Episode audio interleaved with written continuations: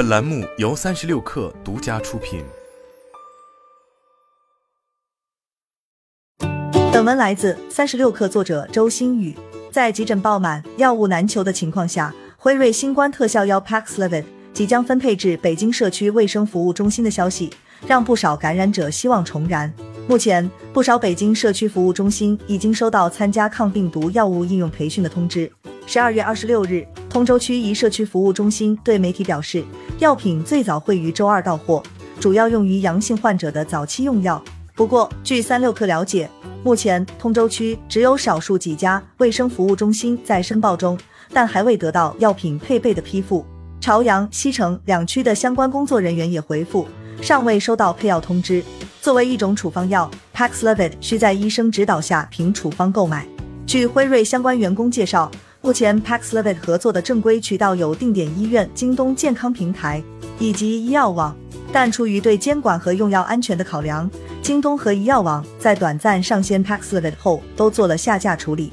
这也意味着线下定点医院是目前能够凭处方购买 Paxlovid 的唯一正规渠道。对患者和家属而言，社区卫生服务中心能否配备足够的 Paxlovid 是当务之急。Paxlovid 国内代理一名工作人员对三十六氪表示，由于 Paxlovid 的购买需要事先开具正规医药处方，因此需求量较为有限，暂时不会造成供不应求的情况。但药物配置的难点在于需求量的难以估计。知情人士介绍，由于目前感染者数量没有官方渠道进行统计，因此各区 Paxlovid 的配额方案尚在协议。后续会根据实际需求进行调整。通州卫健委工作人员此前对媒体表示，辉瑞新冠特效药 Paxlovid 会以较小单位的形式拆分送至通州区各社区医院。与此同时，另一款在国内获批的新冠特效药阿兹夫定的供应也引起了关注。作为河南真实生物于二零零四年研发的抗艾滋病药物，阿兹夫定在临床中也对新冠病毒的复制表现出抑制作用。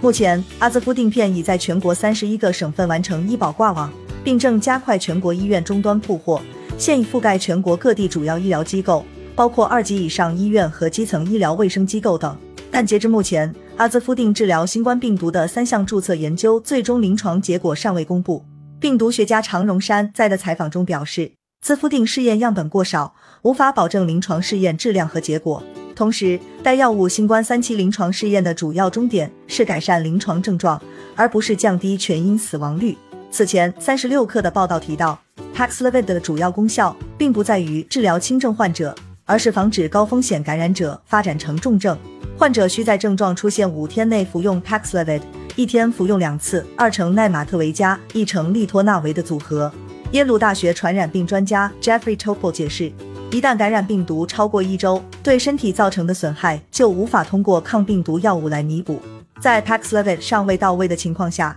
一社区卫生中心工作人员建议，不要等待药物，高风险感染者还需尽快就医。